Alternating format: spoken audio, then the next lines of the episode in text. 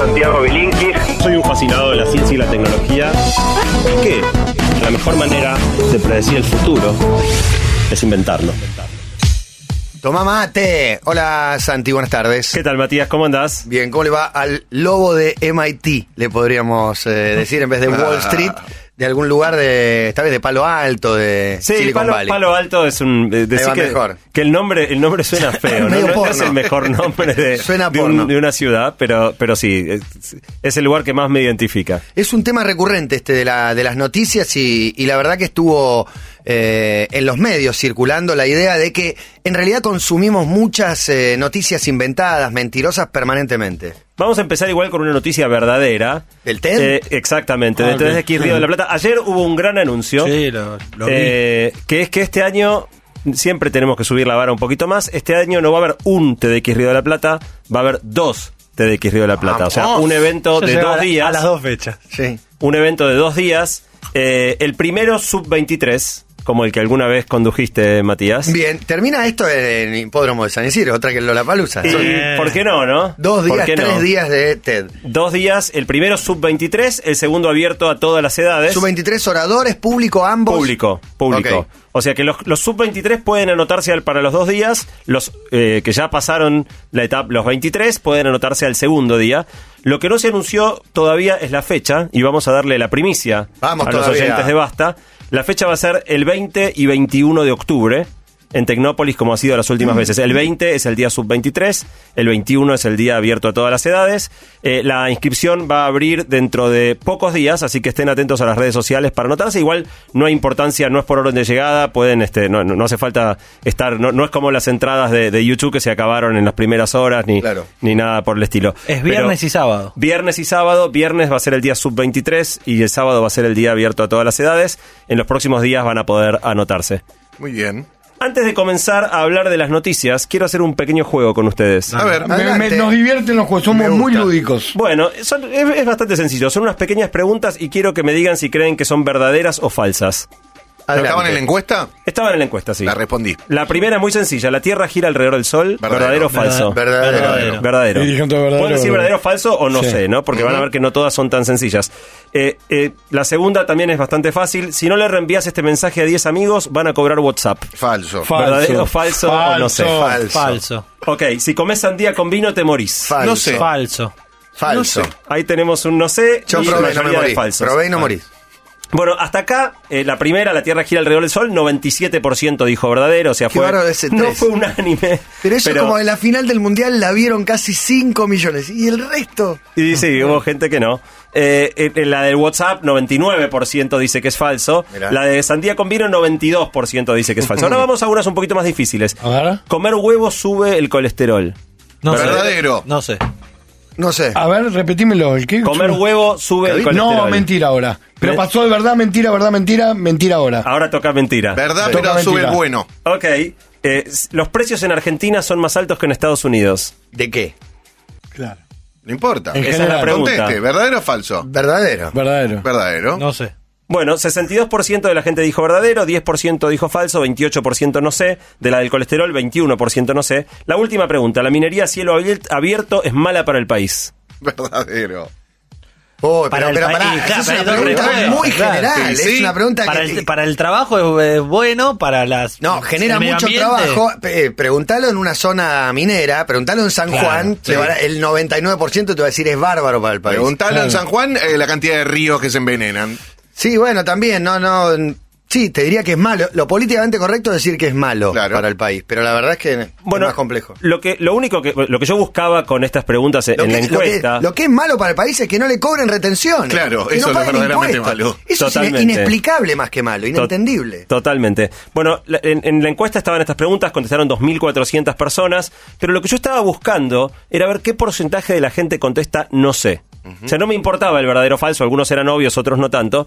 Lo llamativo es que en temas súper complejos, temas médicos, como puede ser si el efecto médico de comer eh, huevo o, o- o la comparativa de precios, que vos bien, Matías, dijiste, pero ¿precios de qué? Es súper complejo Claro, no sé. comparar los precios. Bueno, la gran mayoría de la gente tiene una Pero posición júgatela, tomada. no seas Dale. tibio, Bueno, gente- no. Acá no es todo recaro. La grieta, Anda a comprar loco. un iPhone acá. De un lado ponete. por- Y gritá y tira piedra. Bueno, la respuesta, desde mi punto de vista, salvo las cosas muy obvias, la respuesta correcta es no sé, porque la mayoría de las Exacto. cosas son problemas complejos de los que no tenemos idea, pero no somos conscientes de que nuestra opinión está apoyada, digo, eh, sostenida con, con escarbadientes, digamos, confiamos en nuestra opinión como si fuera verdad. Eh, y, digamos, la mayoría de las noticias que recibimos son de cosas que no somos expertos. Entonces, evaluar si una noticia es verdadera o falsa, en general es bastante difícil y- y tenemos una opinión, nos formamos Sí. una opinión, en algún lado leíste que el huevo tra- subía colesterol o que no lo subía y, a llevamos partir de ahí todo te para quedaste- ese lado. Para mí lo llevas todo para donde te sentís un poquito seguro. Pienso que si en la encuesta agregabas un ¿y de dónde lo sabes eso? Escribas un libro. Sí, de totalmente. respuesta para todos lados. Uno Bueno, se aferra a la certeza que tenga como una tabla de salvación en el océano. Y te hablan de algo muy complejo y vos tenés una certeza así de chiquitita, llevás eso complejo a lo chiquitito Claro, para a lo decir, chiquitito yo sé y- tal y- cosa. Y, y sentís, pero además sentís que sabés, te- no, es, no es que tenés dudas, o, estás seguro de que sabés y estás muy confiado si no en sabe la inventa también, se- hay Ah. mucho en Argentina. Mucho, mucho. De, de hecho, recién hablando de fuentes graciosas, Javi Bravo, antes de salir al aire, me decía, escuchaba una conversación donde citaba como fuente a la peluquera. Me lo dijo la peluquera. escuchaba a dos conversando. Está bien. Eh, bueno, en definitiva, lo que hacemos en general es delegar autoridad. Es escuchar a alguien que creemos que sabe y a partir de ahí adoptar como opinión lo que le escuchamos a alguien decir, alguien que, que respetamos. ¿Pero eso es delegar autoridad o en realidad es, no sé qué palabra encontrarle, pero no lo estoy dando? Le asignamos Entidad, autoridad en a cierta entidad, persona para cierto tema. Si por decir algo, no sé, Santi Siri nos habla de Bitcoin, asumimos que no nos está vendiendo pescado podrido Porque consideramos sabe. que Santi sabe Él lo de dijo, eso. compren, compren, compren y no compramos. Qué Bueno. Exacto, cuatro Eh, pesos. En el fondo es como una especie de contrato donde, dado que yo no puedo estar confirmando si me mentís o no, confío en vos, no me mientas. Pero, ¿qué pasa cuando alguien a quien le depositamos esa confianza nos miente? Nos miente intencionalmente, nos miente hasta el punto que, que diseña la mentira para que parezca verdad y sea difícil de detectar. Cuando ese contrato se rompe, a propósito, estamos en problemas. Otra cosa interesante de la encuesta fue preguntar a quién le crees. ¿No? Y bueno, los primeros resultados son bastante obvios. 2% de la gente le cree a los políticos. Obviamente es injusto porque eran los políticos, ¿no? Como Sí, si todos fueran uno. sí. Pero como grupo, 2% de la gente le cree a los políticos. 1,5% de la gente le cree a los sindicalistas. 14% de la gente le cree a los empresarios. ¿Y a los periodistas? ¿Qué porcentaje? ¿Qué creen? Siempre a fin de año sale ese, ranking. Lo que pasa es que ese ranking va muy por debajo, así que debe ser 20 y Ninguno llega a la mitad, me parece. la nata al y Nelson Castro, 50%. los periodistas más. No sé, el 35%. 25. Bueno. Una de cada cuatro personas confía bastante o mucho en los periodistas. Tres de cada Lo que me cuatro, parece una poco barbaridad. o nada. Es una barbaridad. Es- Los sindicalistas que creen tanta gente, me parece una barbaridad el porcentaje. No, y es un, es un problema porque la gente debería creer en los periodistas que elige consumir. Claro. Y si elige unos a los que no le cree, que elija a otros. Para bueno, mí. totalmente. Nosotros elegimos en quién confiamos, pero el, pro- el problema es que este contrato está bastante roto. Que, que 75% de la gente no confía en los periodistas, que se supone que tienen el rol de transmitir las noticias con objetividad, etcétera. Sí, pero ¿en quién confían los periodistas? mu- muestra, Eh. muestra cuán roto está el contrato de confianza en la sociedad. La, la fuente hoy por excelencia es Internet, ¿no? Vos tenés mucha gente que te dice, ¿de dónde sabes? Lo leí en Internet. Sí. ¿no? Como si Internet Fuera ahora que depositamos que te- esa confianza en Internet, lo cual no es menor porque parte de la encuesta también era dónde te informás hoy. Y el resultado es obvio, no va a sorprender a nadie. Más gente se recibe hoy las noticias a través de Internet que a través de los diarios. Obvio. Que incluso aunque la noticia sea del diario, pero ¿qué noticia te encontrás? La que está en el muro de Facebook o la que viste eh, Sí, eh, en digamos, un tweet. Hay un cambio, hay un cambio grosso en la configuración de nuestros consumos, pero los generadores de contenido siguen siendo los Siguen mismos. siendo más o menos no los miro mismos. más tele, miro YouTube. ¿Y qué ves Capuzoto? Bueno, lo produce la tele, todavía son contenidos que producen los diarios. En general los diarios producen y generan la, la información. Totalmente, pero ahora vamos- en un ratito vamos a hablar de que lado. igual que lo descubras a través de Facebook o de Twitter y que lo que termines leyendo sea lo que encontrás ahí, afecta mucho aunque la noticia sea del mismo diario que hubieras leído de otro modo. En menores de 30 años es una paliza.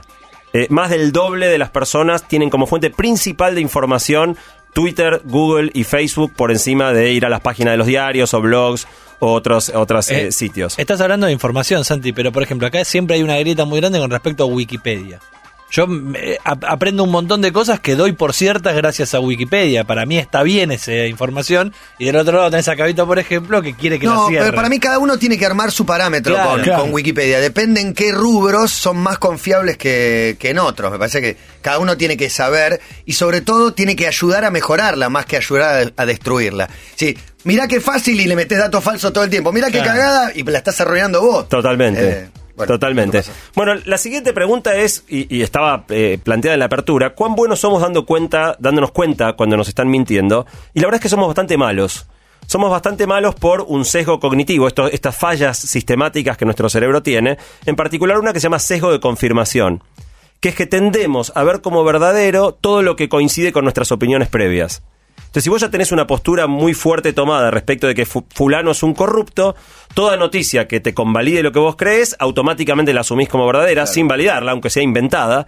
Y por el contrario, si De crees hecho, que fulano es un que sea corrupto... verdad lo que te están contando. eh, eh, totalmente. Ojalá sea verdad, Ojalá claro. sea verdad, y lo asumís como verdad, digamos. No, no, no. Y, y por el contrario, si tenés, estás convencido de que fulano es un corrupto y te aparece una noticia donde fulano hizo algo espectacular o qué sé yo, lo más probable es que desacredites la fuente o, o no le des ¿quién lo validez a la noticia. Y cuando, lo y cuando no tenés opinión previa, Bueno, cuando no tenés opinión previa, pero ca- el problema, fíjate que el, ej- el ejercicio inicial del verdadero o falso era para mostrar que tenemos opinión previa de todos tenemos opinión previa de prácticamente todo, de algún modo u otro, salvo que te lleven a un terreno muy muy exótico. En general vos tenés una opinión y hacerte cambiar esa opinión es casi imposible.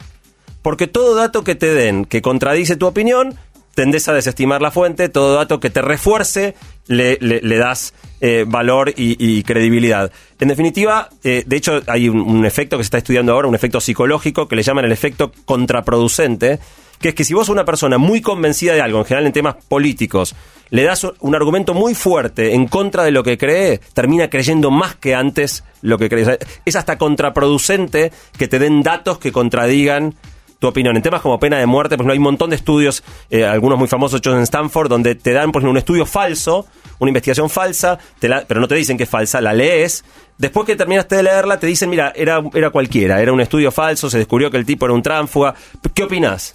Y opinás de acuerdo al estudio que te hicieron leer, aunque sepas que es falso. Ya una vez que compraste una opinión, es muy difícil que, que la cambies. Las redes sociales, hablaron algo ustedes con, con Luciano Banchero en el Día del Periodista, Sí, hablaron un sí, poquito de esto. news. Eh, las, las redes sociales aumentaron mucho el problema, porque no solo somos malos separando eh, qué es verdad de qué es mentira, también somos bastante malos decidiendo qué compartimos. Exacto, eso. Eh, ¿Qué replicamos? Lo, lo viralizamos en un minuto. Ah, era mentira. Ah, bueno. Bueno, básicamente compartimos aquello que coincide con nuestra opinión. Sí. Entonces, si hay una noticia falsa que coincide con nuestra opinión, es altísimamente probable que la compartamos. Si hay una noticia eh, verdadera que va en contra de nuestra opinión, no la compartimos. En la encuesta salió eso muy fuerte. 70, si hay una noticia con la que vos coincidís, 70% de probabilidad de compartirla. Si hay una noticia con la que no coincidís, solamente 20% de probabilidad de compartirla. Por eso las noticias falsas están diseñadas para engañarte, están diseñadas para que sean verosímiles y coincidan con la opinión de algún grupo bastante fanático que después fuertemente viraliza este contenido porque coincide con su prejuicio, coincide con su opinión anterior. Hay un caso súper interesante que pasó el día de la elección de Trump con un tipo yankee que se llama Eric Tucker. Eric Tucker, eh, al día siguiente de la elección de Trump, vio un- un- en la ciudad de, de Austin unos buses y pensó que los buses eran porque estaban movilizando manifestantes, al estilo que se hace acá Sí, sí, sí. eh, en la 9 de julio. Y puso un tuit. Puso un tuit donde decía, miren cómo están organizando protestas en contra de Trump los demócratas.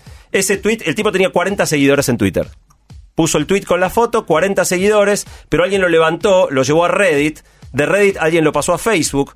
Resultado, su tweet tuvo 16.000 retweets. Y su post de, el, el post de Facebook tuvo 350.000 compartir. Oh, y le subieron los seguidores. Bueno, esperá porque, enormidad. esperá porque la- la- al fin- finalmente, cuando esto se hizo tan público, el, los- el que había contratado los buses dijo, no, muchachos, esto no era Claro. ninguna protesta organizada. Hasta él y Tengo dice, una no, no, empresa, sí. estábamos haciendo un congreso, contraté los bondis para llevar a la gente a cenar. Eh, Eric Tucker, que era un tipo honesto y que de buena fe metió la pata, eh, borró el tweet y puso una desmentida diciendo, miren, disculpen, era un error, los buses no tenían nada que ver con organizar protestas. Perdón, Trump se hizo eco, Trump habló del, del tweet de Eric Tucker, sus 40 Fake seguidores. Pero acá, llegó acá a- solemos a decir, ¿es información? No, es un tweet, porque a veces crees que es una información, pero cualquier boludo puede escribir cualquier cosa y vos la estás replicando. Que Trump... eh, Trump bueno, terminó hablando, nueva hablando de protestadores profesionales en base al tuit de este hombre. Bueno, finalmente se da cuenta que era un error, borra el tuit, pone una desmentida. La desmentida tuvo 61 retweets y 5.500 shares contra 350.000. O sea, el gran, el gran despelote es que la desmentida no es noticia. La desmentida no es viralizable, no, tiene nada interesante. Acá pasó algo parecido hace poco con el caso este de Baradel cuando estaba haciendo el check-in para subirse al Sí. avión y alguien lo fotografió. ¿Eh? Nick, ¿no fue Nick? No, no, no, no, no fue sé. Nick. Fue un, Ah, fue un ok. periodista, lo fotografió. Que. Fue de los primeros en retuitear indignado. Bueno, a veces cuando vos estás haciendo la fila y no hay nadie para hacer el check-in en primera, te llaman del mostrador de primera por más que vos estés en la fila de turista. Claro. Aparentemente pasó esto, el tipo estaba en la fila de turista, ni siquiera no había nadie en primera, lo llamaron y alguien le sacó la foto haciendo el check-in Ah, en el bueno, la mostrador que decía estuvo primera. tres días diciendo Baradel desmintió que fue en primera Suiza. Sí, Bueno, sí. el- ya no importaba de qué estaba acusado. Mostró, de hecho, el ticket. A los cinco todo. minutos le sacó el tipo, cuando Baradel vio que le habían sacado la foto diciendo que volaba en primero, le sacó una foto a su boarding pass diciendo, miren muchachos, acá dice vuelos turistas, acá está el asiento 38F. Eh, la, la- la noticia de que Baradel volaba en primera tuvo miles y miles de tweets. La desmentida de Baradel no fue a ningún que, lado. que obviamente reforzaban la teoría del que quería decir este ladrón que se enriqueció, bla, bla, bla, bla, bla. Ya está, estaba confirmado por esa foto. Es que de nuevo coincide con el prejuicio de un montón de gente que cree que el tipo es algo que el tipo haría, encuentra la noticia verosímil y sin ningún tipo de chequeo la, la replica. Hay un capítulo de Los Simpsons donde Homero es eh, difamado, eh, acusado de haber abusado de una niñera. Eh, se arma una noticia gigantesca. Uh, el de la Venus de. Milo. El de la Sí, Venus de Milo. ahí va. La cuestión es que Homero sufre porque su mejor amigo es la televisión y no puede creer que la televisión está atentando contra él. Y al final en este programa dicen, ah, le tenemos que pedir disculpas a todas estas personas. Y pasa volando Una cantidad de créditos y para Homero ya está. Es como listo, bueno, me pidieron disculpas, pero es eso de la desmentida. No, no, no tiene ningún tipo de repercusión eh, en relación a la, a la mentira y a, A- la, a la mentira. Había un comercial, perdóname, de un diario, ganador de Clio, este comercial, que era una misma escena, este, y en una misma escena que depende cómo estaba la cámara, vos veías un hecho totalmente, pero totalmente distinto. Misma situación. Lo que podía ser un accidente, pasaba un asesinato y pasaba otra cosa, este, y el, el claim del comercial era como el, el diario Todo fulano. depende de dónde lo estés mirando. Exactamente. Que no- no lo vi, pero habría que de- buscarlo. de hace unos cuantos años, pero viste, era, era toda una situación y es eso un poco. A veces, muchas veces es mala intención, si querés verlo de esa manera, pero muchas veces también tiene que ver del lado que estás. Bueno, fíjate que en el caso de Eric Tucker el tipo lo hace de, de buena fe, digamos. Claro. Él realmente cree que, que los bondis son eso, pero después la desmentida es inefectiva. La conclusión del tema de la viralización es que las cosas no se comparten porque sean verdad, se comparten porque son interesantes. Claro. Y si la noticia te parece interesante y es verosímil, la compartís la mayoría de las veces sin entrar a chequear cuál es la fuente. Muchas veces si el título es amarillista, es rimbombante, compartís. Eh, el ejemplo interesante es en la encuesta 99% ante el, el chiste. Eh, van a- si no compartís este mensaje a 10 contactos van a cobrar WhatsApp, 99% dice falso, pero cuando fue la historia esta de Carelis Hernández y qué sé yo, viralizó como pólvora, a pesar de que yo creo que la mayoría de la gente sabía que, que era mentira. Hoy en día se habla de la posverdad, ¿no? La era de la posverdad, una era donde ya no importa el verdadero o falso, lo que importa es la verosimilitud y la viralización. Eh, y en definitiva lo que esto termina generando es un mundo donde hay gente que entendió todo esto y crearon fábricas de noticias falsas. O sea, especialmente, por ejemplo, en lo que fue la campaña presidencial en Estados Unidos, tenías un montón de tipos especializados en inventar estas noticias completamente falsas, pero aprovechando el, el- el- el prejuicio de ciertos grupos que sabían que fuertemente iban a viralizar las noticias y que después la desmentida era totalmente infructuosa. De manera que, que este es un problema gigante porque ahora que la gente se dio cuenta que mentir es gratis, y que no tiene no tiene costo, digo, No tiene poner una noticia falsa no tiene costo económico, ni tiene costo político, ni tiene costo reputacional, ni nada. Entonces cualquier Al cosa revés, que sea en gratis. general subís seguidores, tenés, lo, ganas atención. Totalmente. De manera que hoy en día, siendo que, que mentir es tan fácil y que ya se descubrió que caemos tan fácilmente en la trampa de la mentira y viralizamos noticias falsas y después la desmentida no funciona, tenemos un problema cada vez más grande. Tenemos cada vez más gente que se dio cuenta que mentir no tiene costo y que es una excelente herramienta para conseguir ciertos Es objetivos. tremendo, se ve todo el tiempo y aparte, en general, para que la mentira prenda, tiene que, que ser creíble. Digamos, Si yo inventara ahora un nuevo chat de la torre, por, por sacarlo a bailar en este momento, daría creíble. La gente creería que entonces se viraliza al mismo tiempo que alguien lo desmiente, se viraliza. Igual, a veces Completamente. Hay algo más, es ¿por qué se dice ese periodista que sabes que siempre vende humo? Y porque después cuando aparece esa noticia vende humo, por lo general la viralizás. Es como, mirá lo que puso este, y ya te olvidás la reputación del tipo por el hecho de seguir eh, difundiendo eso. Totalmente. Lo importante no es que sea verdad, es que sea verosímil, ¿no? Que parezca verdad, que, que tenga una apariencia que no parezca ridícula. Eh, en, en todo esto de las noticias falsas, lo que se juega no es la verdad, sino el poder. En definitiva, poder plantar una, una noticia, poder llevar la agenda de la sociedad en una cierta dirección, o incluso guita. No sé si se acuerdan, hace un año y medio había aparecido un audio por WhatsApp, en el momento donde había más preocupación con el tema del dengue, de una Sí. mujer que decía soy médica, una mamá del cole, ¿no? O sea, la típica mamá del bien cole, pensado. Que soy médica, que estoy en el hospital no sé cuánto, se escuchaban sirenas de fondo, y la mujer decía que eh, había una epidemia de dengue terrible, que el, el gobierno estaba ocultando las noticias, pero que estaba, ella que estaba ahí en el hospital, Ya en el a la hospital gente. vimos 20 seguidos. Eh, bueno, eh, y que la gente estaba muriendo como moscas y el gobierno ocultaba la información. Y o casualidad nombraba tres veces en 40 segundos de audio una conocida marca de repelente. Eh, entonces, ya no solo los políticos o, o ciertos periodistas se dieron cuenta que detrás de plantar mentiras hay un potencial negocio para obtener poder, también se puede obtener rédito económico. Puedes posi- Claro. posicionar una marca o fomentar el consumo de un producto a partir de una noticia falsa. El, espionaje empresario, la corrupción empresaria, la mafia empresaria genera poca indignación al lado de lo que todo lo que uno cree que es lo mismo, pero de los políticos, ¿no? De- como lo- los eh, empresarios honestos están hartos de pagar coima. No son honestos si pagan Claro, coima. pagan coima. Dejate de hinchar, ahora quieren sacar la ley para que los empresarios honestos no tengan que pagar coima contra voluntad. Y la gente no se indigna con eso. Y Bueno, Totalmente. esto es una empresa la que lo está haciendo. Totalmente. Ahora, me parece un buen ejemplo porque no solo los políticos o los periodistas descubrieron la utilidad de las noticias falsas y están usándolas sistemática como, sistemáticamente como herramienta, algunas empresas también. Y parte del quilombo que se arma es que los diarios, bien intencionados, si es que los hay, pero los diarios que quieren informar bien, no no tienen el despelote de, que- de- de que necesitan titulares cliqueables. Vos cuando hablabas con, con Banchero hablabas de los titulares hasta cortados, ¿no? Donde te ganó y no te dicen quién ganó. No te porque pierdas las necesitan- últimas declaraciones de... Lo De- que dijo, claro. Eh, y el quilombo es que necesitan que hagamos clic, especialmente los medios que tienen modelo de, de negocios ganando por publicidad y necesitan tráfico y necesitan viralizar en las redes sociales.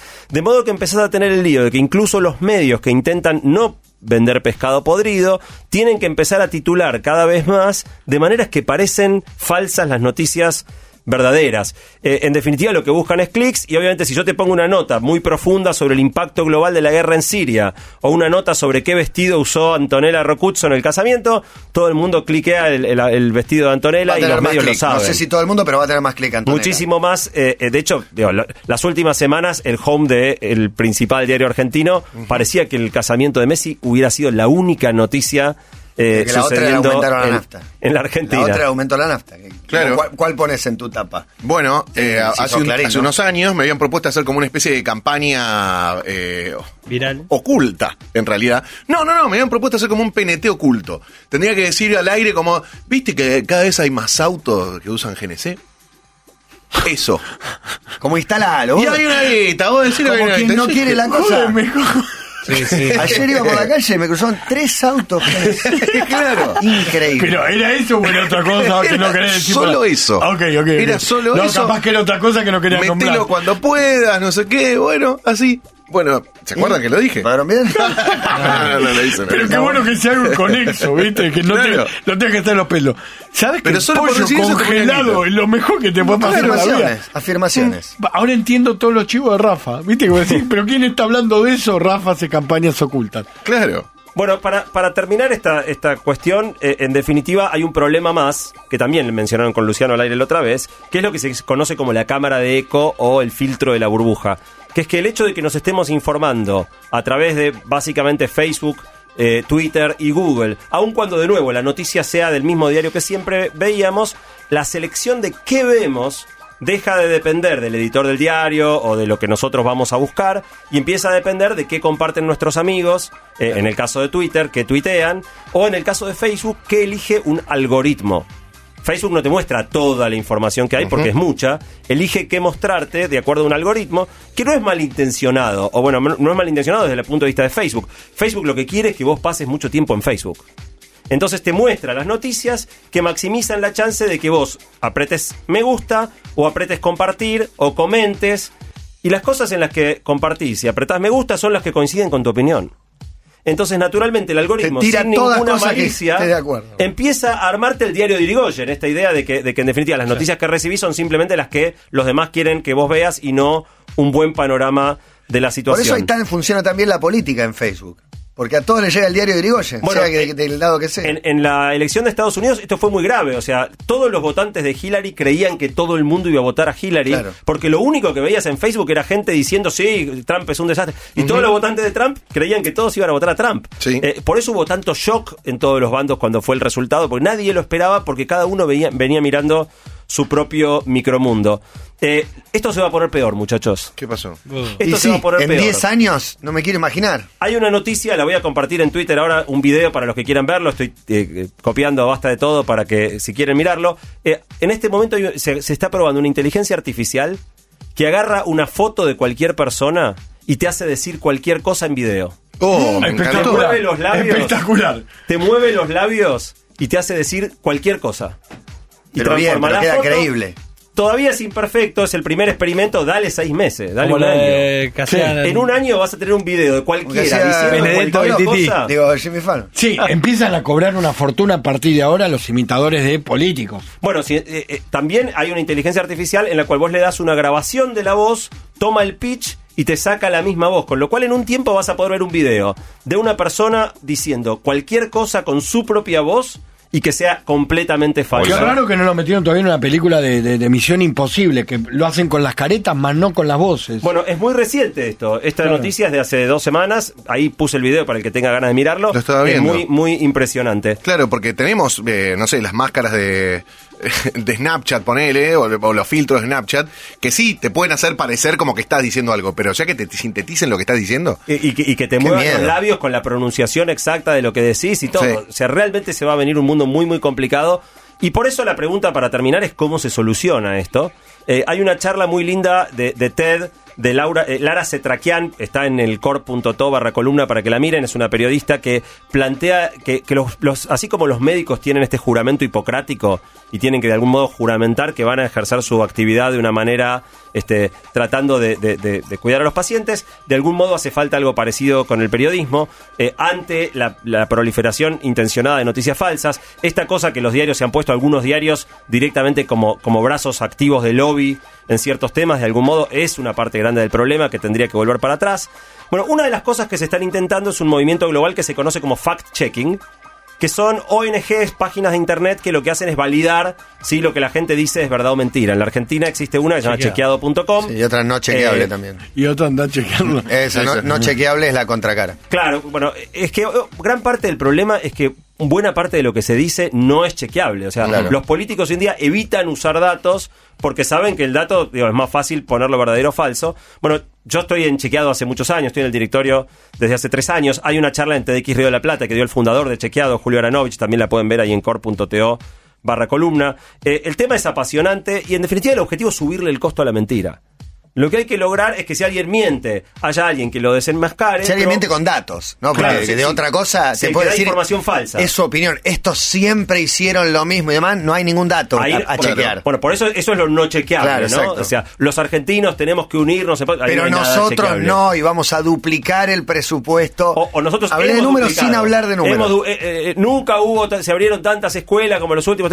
Verdadero o falso, ese dato es, No, pero- yo te digo, en exaltación de la cruz, de tal periodo a tal, se pusieron más Pero ante la, ante, ante la misma afirmación, a ver, digo, por, por dar- por darte un ejemplo, nosotros hemos aumentado el presupuesto a las escuelas eh, un, no sé, un 30, a ver, no sé cómo decirte, tanta en tanta guita. Sí. Claro, pero lo que pasa es que el año pasado con tanta guita hacía 10 veces más que este año con tanta guita. O sea, hay una verdad. Sí, bueno, también hay una variable inflación. es el verdadero pero claro, de tiene verdadero, falso, tiene verdadero, pero, Exagerado. tiene exagerado. Hay, hay como diferentes ca- calificativos para las noticias. Ahora, en el fondo hace falta, digo, por más que chequeado desenmascare las mentiras, si nosotros no castigamos con nuestro voto o con no ir a leer ese medio o con no reproducir las noticias, si no castigamos al que miente, poco importa marcar lo falso. En En definitiva, chequeado tienen un ranking de qué, qué no lo digas ahora al aire, pero cuál es eh, Los medios, estadísticamente el periodistas, medio que, las mentiras más que más mienten. Es, es algo que hemos discutido mucho, si, si construir un índice, cómo medís la, la- la proporción de mentiras. Por ahora nunca le, le- le encontramos la vuelta a Es eso, con las calificaciones. Eh, tal tiene ocho eh, engañoso. En general, hay uno más propenso al engañoso, otro a mentira directamente, Bueno, otro falso. en la encuesta de Santiago, 2% de la gente le cree a los políticos Sí. y lo siguen votando igual.